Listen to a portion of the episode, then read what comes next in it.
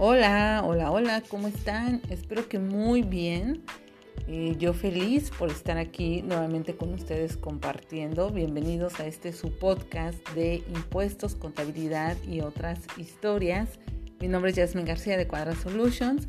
Si no me conoces, pues bueno, te invito a que escuches los podcasts, realmente los episodios más bien de este podcast Realmente creo que son muy interesantes y te platico de cómo ha sido mi historia, de, pues de algunas otras cuestiones, como por ejemplo en el capítulo anterior, de cómo fue que un cliente me timó, así como lo, como lo escuchas. Y este, pues bueno, también en mis redes sociales, por supuesto.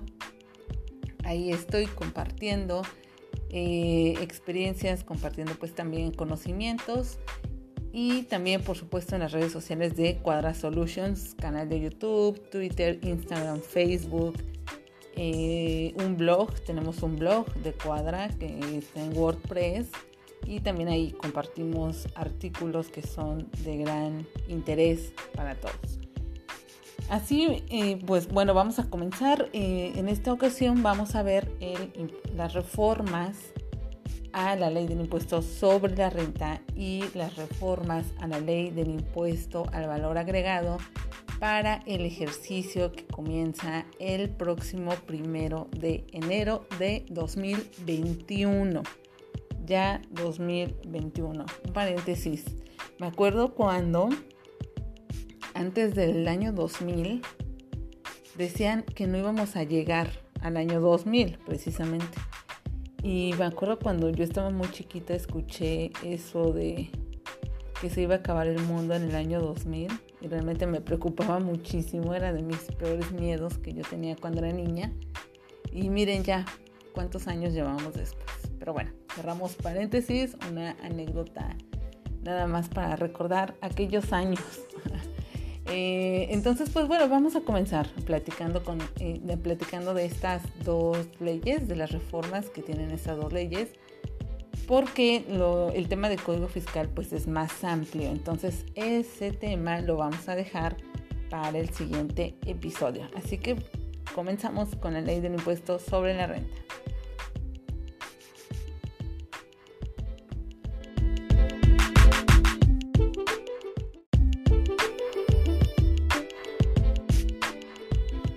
Pues muy bien, como sabemos esta administración está muy enfocada al tema de terminar con todo lo que es de operaciones simuladas, todo lo que ese fraude, todo esa ese la forma en que todas estas simulaciones afectan la base de los impuestos que recibe la federación.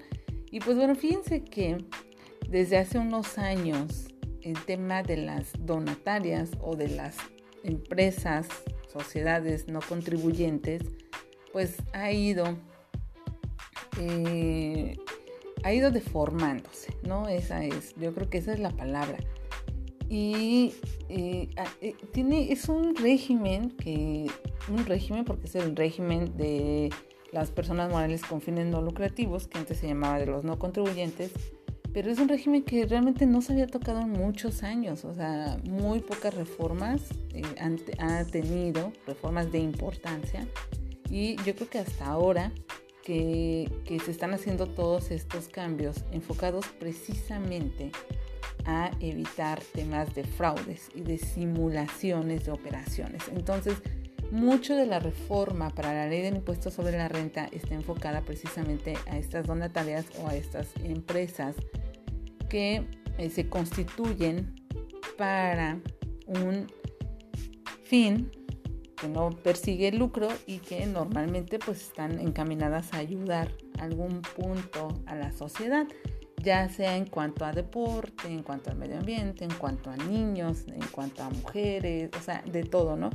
Eh, eh, y este punto precisamente, fíjense que estas, muchas de estas empresas, sociedades, están constituidas, pero o realmente no persiguen ese, ese fin, o más bien ya no, tal vez en sus inicios sí, pero actualmente ya no tienen esa actividad pero ¿qué creen? Pues siguen en el, en el régimen de no contribuyentes. ¿Y esto qué significa? Pues que no están pagando los impuestos de la forma que debe ser, sino que están ahí metidos por alguna circunstancia que cuál es pues la de evitarse el pago del ISR, ¿no?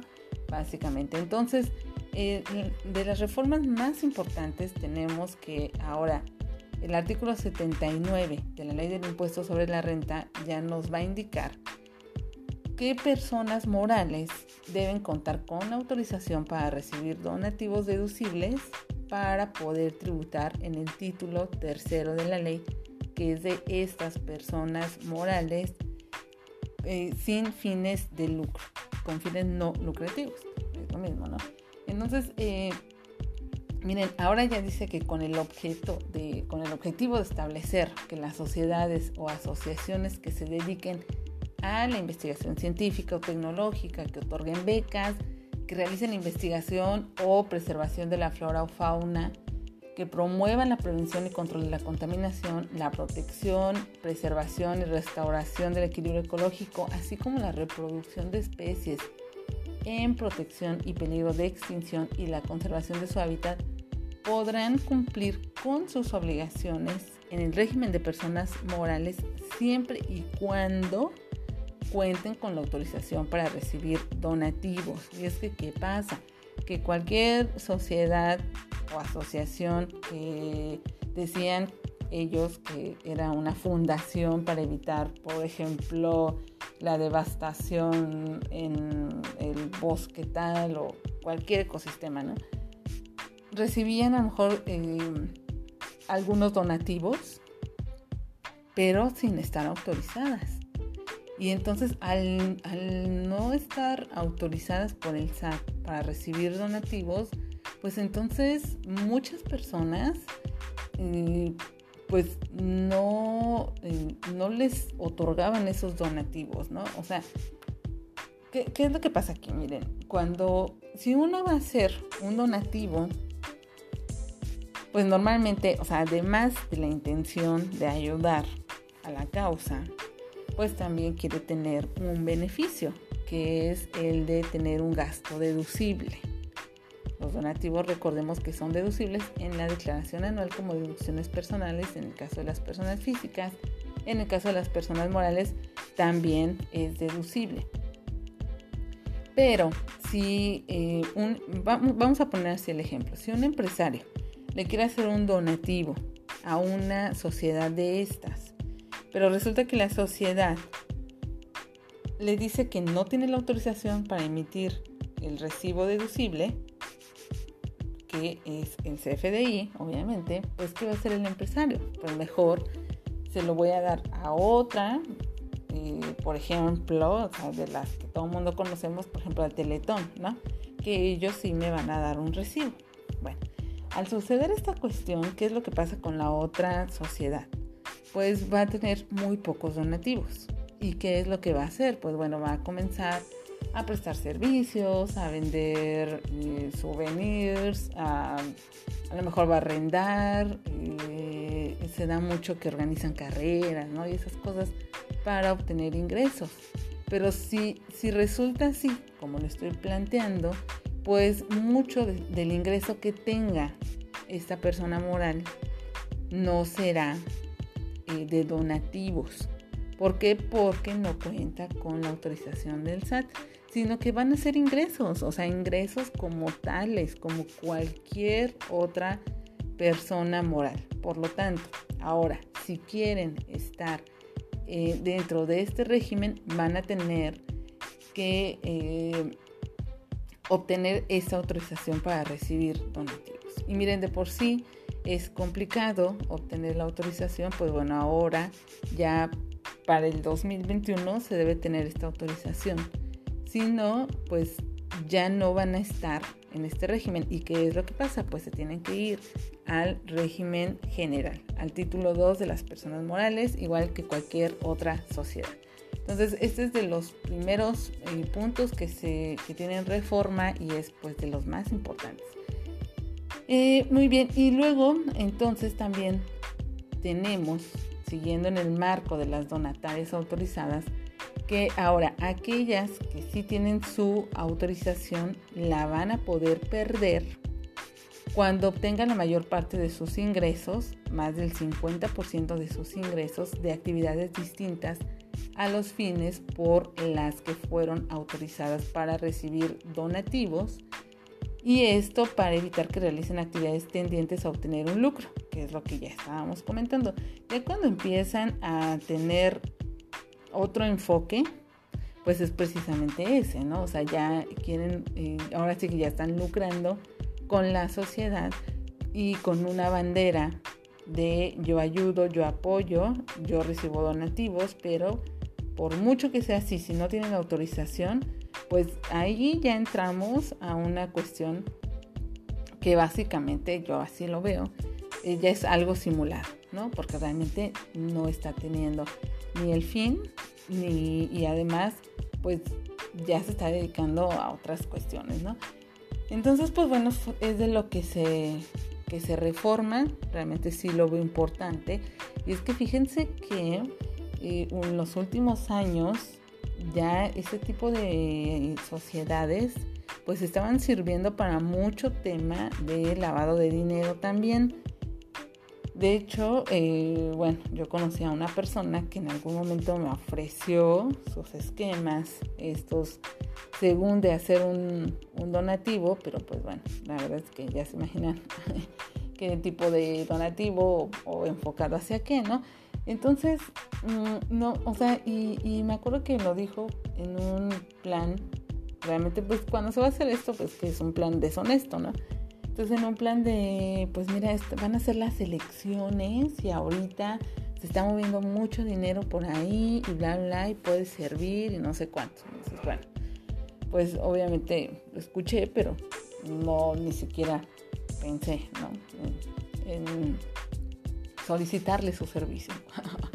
Entonces, bueno, importante porque fíjense que sucede que cuando se reforma una cuestión en la ley, pues es precisamente porque por ahí le estaban metiendo el pie a la autoridad, como se dice normalmente. Así es que cuando nosotros veamos que hay una reforma que se derogó, que tal, tal cual, pues es porque por ahí, por ahí precisamente estaban las fallas, ¿no? Las fugas. Entonces, fíjense, este año viene con muchas cuestiones de donatarias autorizadas y en sí este tipo de sociedades que se encuentran en el título tercero, que es el de los no contribuyentes.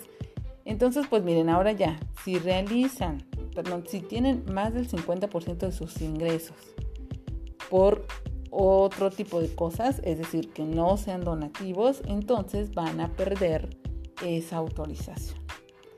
Y bueno, lo dice un poquito más adelante, pero pues quienes obtengan, quienes pierdan esta, esta autorización ya no se las van a entregar por este motivo. Hay otras causales que sí revocan esta autorización, pero en este específico no se va a poder. Entonces, bueno, ¿qué va a pasar ahora cuando les quiten esta autorización? Por lo tanto, si son las empresas que ya vimos y les van a quitar esta autorización, pues ya se van a tener que ir al título 2 a tributar como cualquier otra persona moral. ¿Y qué es lo que va a pasar con esos activos? Esa es una pregunta que pues bueno, yo creo que cualquiera nos haríamos de decir, bueno, si ya no voy a hacer eh, título 2, perdón, título tercero, ahora me va a pasar a título 2, ¿qué es lo que va a pasar con toda esta, esta cuestión, ¿no? toda este, esta infraestructura? Pues bueno, se reforma el artículo 82 para precisar que el objeto social al que deben destinarse la totalidad de los activos por el que fueron autorizadas para recibir donativos, eh, cuando se les quite esta autorización de la que estamos hablando o que no se renueve dentro de los 12 meses siguientes, se deberá destinar la totalidad del patrimonio a otra entidad autorizada para recibir donativos. Y aquí hay un punto importante porque no menciona quién va a elegir la empresa a dónde se debe destinar este patrimonio. Y eh, pues bueno, en los diferentes foros en los que he participado, en los diferentes foros de reformas fiscales, se ha comentado que precisamente el SAT es el que va a decir a qué sociedad se le va a entregar ese patrimonio. Porque, pues imagínense, si una persona tiene una, eh, una sociedad de esas, una asociación, y pierde la autorización, pues capaz y va a hacer otra, pero pues bueno, va a seguir como pues lo mismo, ¿no? Realmente, o sea, no va a cambiar nada, solamente que va a pasar que va a cambiar el patrimonio de un lado a otro, pero en sí las personas van a seguir siendo las mismas. Entonces, esto podría ser una de las causas por las que el SAT sea quien va a indicar hacia dónde se vayan ese, ese patrimonio. No está escrito, lo repito, pero pues bueno, es lo que se ha podido, se ha podido me acordé de un sticker, no sé si lo han visto, pero bueno, es de lo que, eh, lo que se ha vislumbrado. Ahora, cuando dejen de ser donatarias, ¿qué va a pasar? Pues bueno, pues se van a tributar en los términos del título 2, que es el régimen general de ley. Esta reforma también está, o sea, está bien específico, ¿no? No hay duda. Se tiene que ir al título 2. Ahora, se adiciona también un, un, cuarto párrafo a la fracción quinta del artículo 82 en el que se incluye el supuesto de cancelación de la autorización para recibir donativos derivado de las solicitudes presentadas por las donatarias.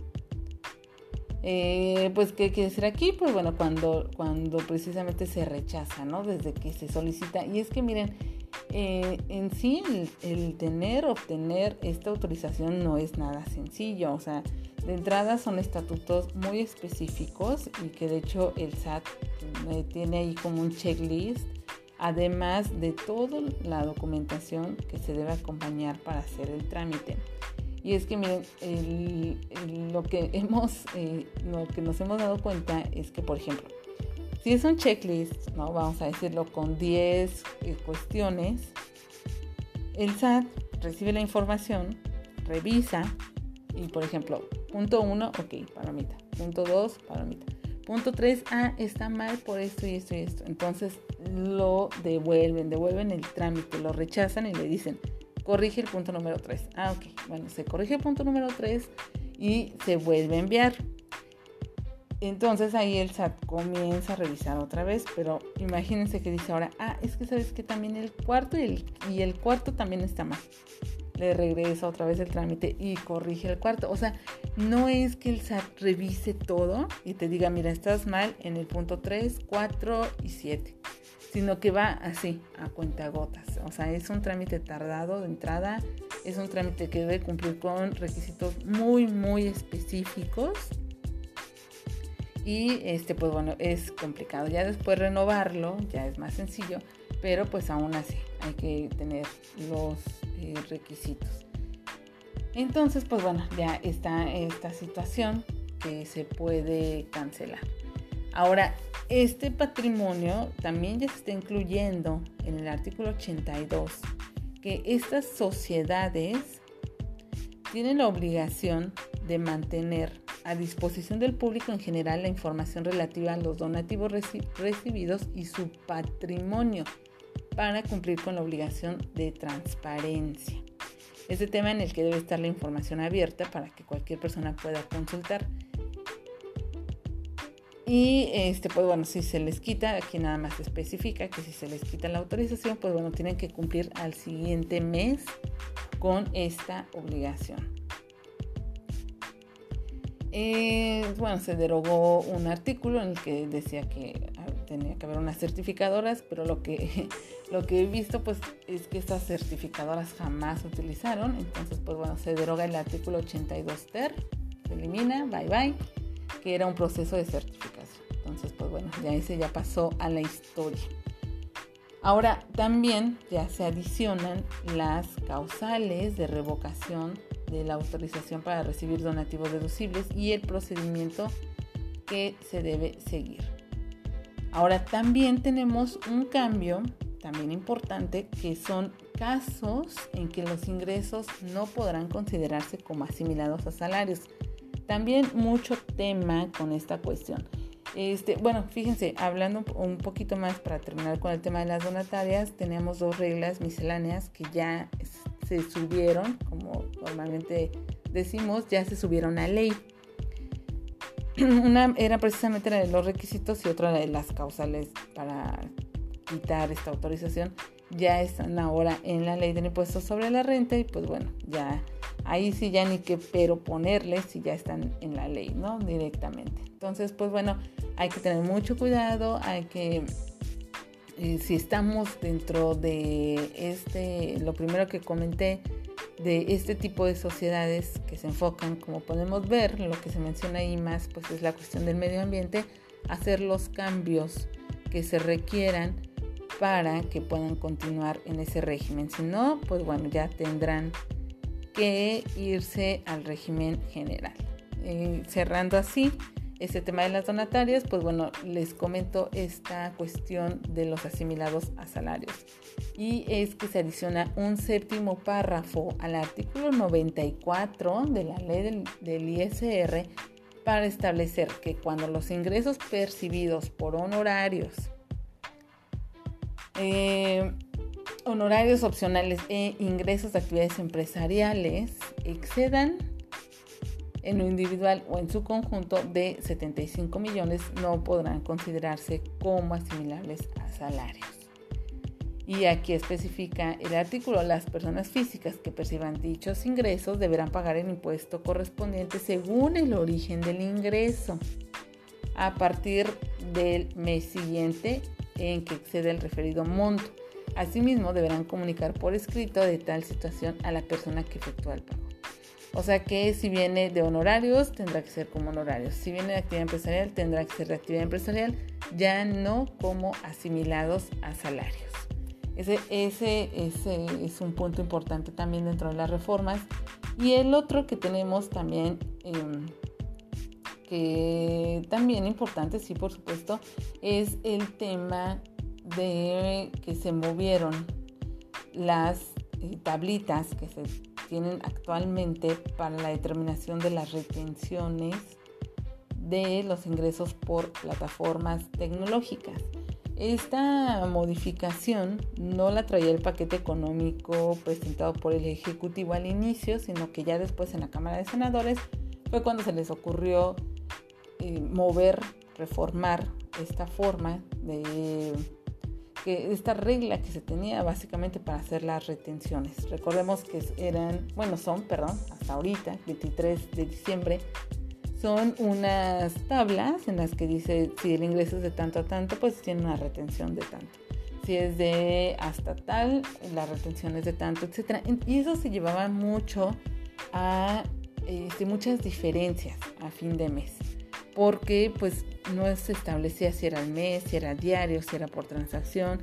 Entonces, al final del mes, pues era un galimatías, o es, bueno, hasta ahorita sigue siendo no un galimatías porque no se tiene identificado el porcentaje de retención.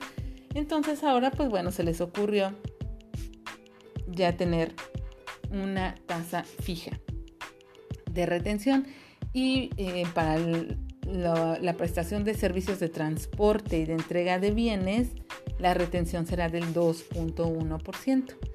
Para los servicios de hospedaje como tipo Airbnb o Booking, por ejemplo, son de los más famosos, la retención será del 4%. Y tratándose de enajenación de bienes y prestación de servicios, la retención será del 1%. Enajenación de bienes, por ejemplo, eBay, Mercado Libre, Amazon, etc. Entonces ya esta situación también no la pierdan de vista. Aquí ya cambia para todos aquellos que están otorgando asesorías en materia de plataformas digitales, pues bueno, este es un punto importante, un punto importante y que hay que comentarlo con los clientes, por supuesto. Y este, pues fíjense también que estaba la cuestión de el bloqueo temporal precisamente a estas plataformas residentes en el extranjero sin establecimiento permanente en México, un bloqueo temporal en caso de que incumplan con la retención y entero del ISR, o sea, una sanción de tres meses de bloqueo. Entonces, pues ese punto es importante también, o sea, eh, aquí son las cuestiones de las empresas, por ejemplo Netflix, ya ven que van a cobrar, bueno aquí no, porque habla de retención, de retención, Netflix no hace retenciones, por ejemplo Uber, si no hace la retención y entera la, el ISR precisamente, bueno en este caso estamos hablando de ISR, pues puede tener un bloqueo temporal. Y pues no nada más es con, el ISR, también aplica IVA, ahorita lo vamos a comentar.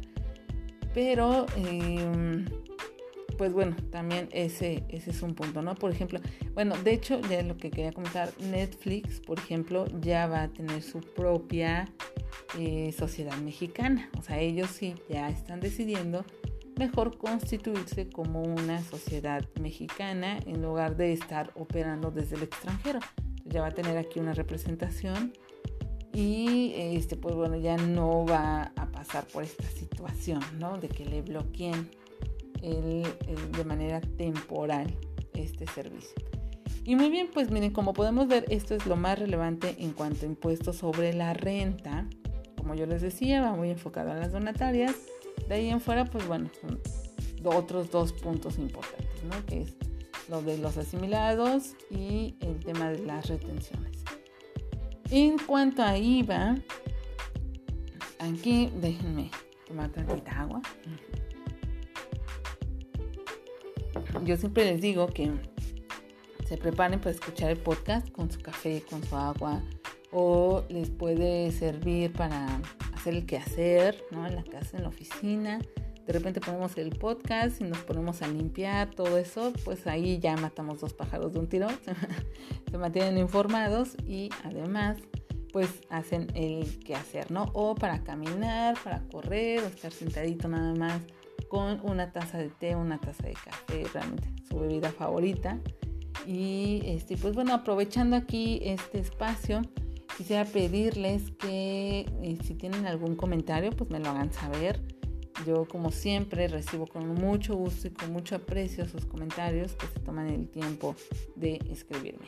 Y pues bueno, para no quitarle más tiempo a esta información, vamos a comentar rápidamente la ley del impuesto al valor agregado, que tampoco hubo mucho tema. Pero aquí, de lo principal, pues servicios digitales, continuamos con este tema que que ahora lo tenemos, pero como ya lo he comentado aquí, ojo, no es una cosa que de la 4T, que el presidente, que no sé qué, no, no, no, no, no, no, es un tema internacional, que ya se venía trabajando desde hace varios años, pero pues hasta ahora fue que se decidió eh, ya incluirlo en la legislación y pues bueno, ya, eh, ya tenerlo como tal.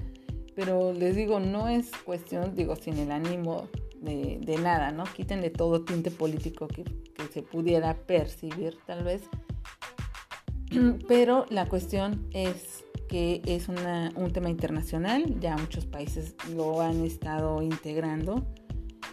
Y eh, pues bueno, también México recibe presiones, ¿no? Al ser miembro de tantos organismos internacionales, pues también van presionando por el tema de BEPS ¿Se acuerdan de eso? Que desde el año pasado estuvimos comentando todo este tema de la base, de la, de, la, erosión, perdón, de la erosión de la base del impuesto, etcétera, etcétera. Entonces, bueno, son cuestiones ya muy internacionales. Ya eh, que pues ahora ya tenemos aquí en el país y pues bueno, hay que, hay que continuar porque siguen aumentando este tema de estos temas más bien relacionados con plataformas. De hecho, fíjense que eh, se pensaba que se iba a corregir mucha cuestión del año, de lo del año pasado, bueno, sí, este año más bien, que entró en vigor el primero de junio, porque ya ven que sigue siendo confuso, o sea, es un tema que sigue siendo confuso, hay muchas dudas, hay mucha incertidumbre, realmente uno le va haciendo ahí como pues como lo que más va entendiendo, ¿no? Realmente porque hay, eh, hay mucha desinformación, pero no es porque sea una cuestión así de, que la persona no se quiere informar, ¿no? Sino más bien porque no hay. O sea, falta mucha información todavía de parte del SAT. Aunque tienen mi sitio, etcétera, que está muy bien además, o va enfocado. eh, pues hay dudas que no se han resuelto. Pero bueno, ah, vamos a continuar con esta, esta reforma. Y precisamente cuando la ley actual dice que cuando es la enajenación de un bien mueble usado por los servicios de intermediación, estos estaban exentos en, bueno, están, disculpen, pero el, hecho de hablar como del futuro hace que, surjan estas confusiones, ¿no? Pero, o sea, actualmente está esta, esta, esta situación de que no aplica retención para cuando se enajenan bienes muebles. Bueno, pues ya se eliminó y ahora también ya está incluido como cualquier otro bien estos bienes muebles usados. Eso es de lo más relevante que se tiene en cuanto a la ley del IVA. Y el, y el otro temita, pues también va enfocado a estos, estas empresas que prestan servicios digitales a través de intermediarios. Y aquí, pues bueno, dice que mm, aquí ya es lo que todo, lo que todo aplica. Bueno, son las obligaciones de estos residentes en el extranjero, que es eh, Mm, ofertar y cobrar conjuntamente con el precio de sus servicios, el IVA, por ejemplo el caso de Netflix, ¿se acuerdan? Muy sonado, proporcionar en forma trimestral la información sobre el número de servicios y operaciones que se realizan, tramitar la firma electrónica es una obligación, designar un representante legal y señalar el domicilio en el territorio nacional para efectos de notificaciones y vigilancia del cumplimiento de estas obligaciones siempre y cuando dichos intermediarios efectúen la retención del IVA correspondiente. todas estas cuestiones en cuanto a obligaciones y también se maneja el tema del bloqueo de servicios digitales como sanción ante el incumplimiento de las obligaciones que, están previstas aquí en el artículo 18 de, de la ley del IVA que estas obligaciones que tienen los residentes en el extranjero sin establecimiento en México, que consiste en el bloqueo temporal del acceso al servicio digital.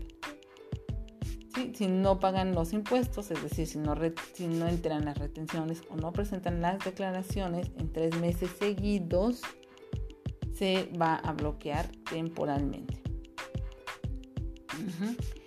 Mm, también dice que se prevé un procedimiento para el desbloqueo, pero pues bueno, ya saben, ¿no? Cuando la ley lo tiene, pero a la vez no lo tiene, y pues dice, bueno, hay que esperar las reglas que van a salir al respecto. Y también, otra, una reforma pequeña, pues es establecer como opción de las plataformas digitales publicar en forma expresa y por separado el IVA correspondiente al precio que se oferta, porque pueden hacerlo ya con un precio eh, fijo, una cantidad, pero con la leyenda de IVA incluido. O sea, por ejemplo, Netflix, ¿cuánto cuesta? No sé, 200, 200 pesos, ¿no? la mensualidad. A lo mejor, eh, o más bien, no a lo mejor, sino como estaba, pues será de un que estuviera expreso, expresamente, que fuera la tarifa tanto y el IVA tanto. Bueno, ahora ya dice que se puede incluir, es decir, cuesta 230 y tantos, IVA incluido. Esto ya es lo que la opción que da en la ley del IVA. Y pues bueno, se comenta también el tema de, se, libera a las plataformas digitales de intermediación de proporcionar la información de los clientes, como es el nombre completo, razón social, clave del RFC, este CURP en todo caso, domicilio, monto de las operaciones, etcétera, cuando los residentes en el extranjero sin establecimiento en México presten servicios digitales de descargas y acceso a imágenes, información, etcétera, etcétera, siempre y cuando dice que se efectúe la retención del 100% del impuesto. Entonces, pues bueno, les digo aquí ya viene todo este tema enfocado a plataformas tecnológicas. Y es que ya eso es todo, eso es todo lo que se tiene de reformas importantes en la ley del IVA. Muy pequeñito. Nada más aquí como un recordatorio en, el paquete económico se propuso también modificar la ley del IEPS para hacer ahí unos pequeños cobros adicionales a las gasolinas. A las gasolinas. Cuando no se tuviera o no se cumpliera con el, precio del petróleo y etcétera, etcétera, se iba a hacer un, ajuste con unas fórmulas ahí muy enormes que mencionaba eh, la iniciativa pero eso se desechó, entonces ya no, ya no quedó, no se tiene ninguna reforma a la ley del IEPS, ahí quedó ISR e IVA y les digo ya el tema de código lo vamos a tratar, será el siguiente episodio de este podcast, porque si no aquí nos vamos a quedar hablando y hablando y hablando, que yo no tengo ningún problema, ¿verdad? Pero luego este, mejor, más vale que sea en bloques. Y el próximo, entonces, vamos a tratar este tema del código fiscal que pues sigue dando también de qué hablar. Y pues con esto llegamos al final de este episodio, ya el número 24, 24 ya de este podcast que, que pues me gusta mucho hacerlo, fíjense, aunque últimamente eh, me he enfocado en muchos temas, como ustedes saben, eh, los temas de exposiciones, los temas de cursos, conferencias, etc. Y pues bueno, me he pasado mucho tiempo preparando materiales y todo lo relacionado, así es que no me había dado el tiempo. Por lo tanto, quise abordar este tema de las reformas porque yo sé que es un tema que nos interesa a todos. Y pues bueno, déjenme sus comentarios, por favor, como siempre. Les agradezco mucho el estar aquí, les agradezco mucho que me escuchen, que me sigan y pues feliz Navidad, porque ya estamos a 23, o sea, ya casi nada. Feliz Navidad, cuídense mucho y este, pues a continuar con las medidas, las medidas de prevención. Eh, y pues bueno, que sean muy felices, que les vaya muy bien, que pasen una, una Navidad increíble en compañía de los seres queridos que son los más cercanos, ¿no? Conforme las indicaciones. Cuídense mucho, que estén bien, les mando un abrazo a todos, mucha luz, muchas bendiciones, mucha fuerza y pues nos estamos escuchando. Hasta pronto.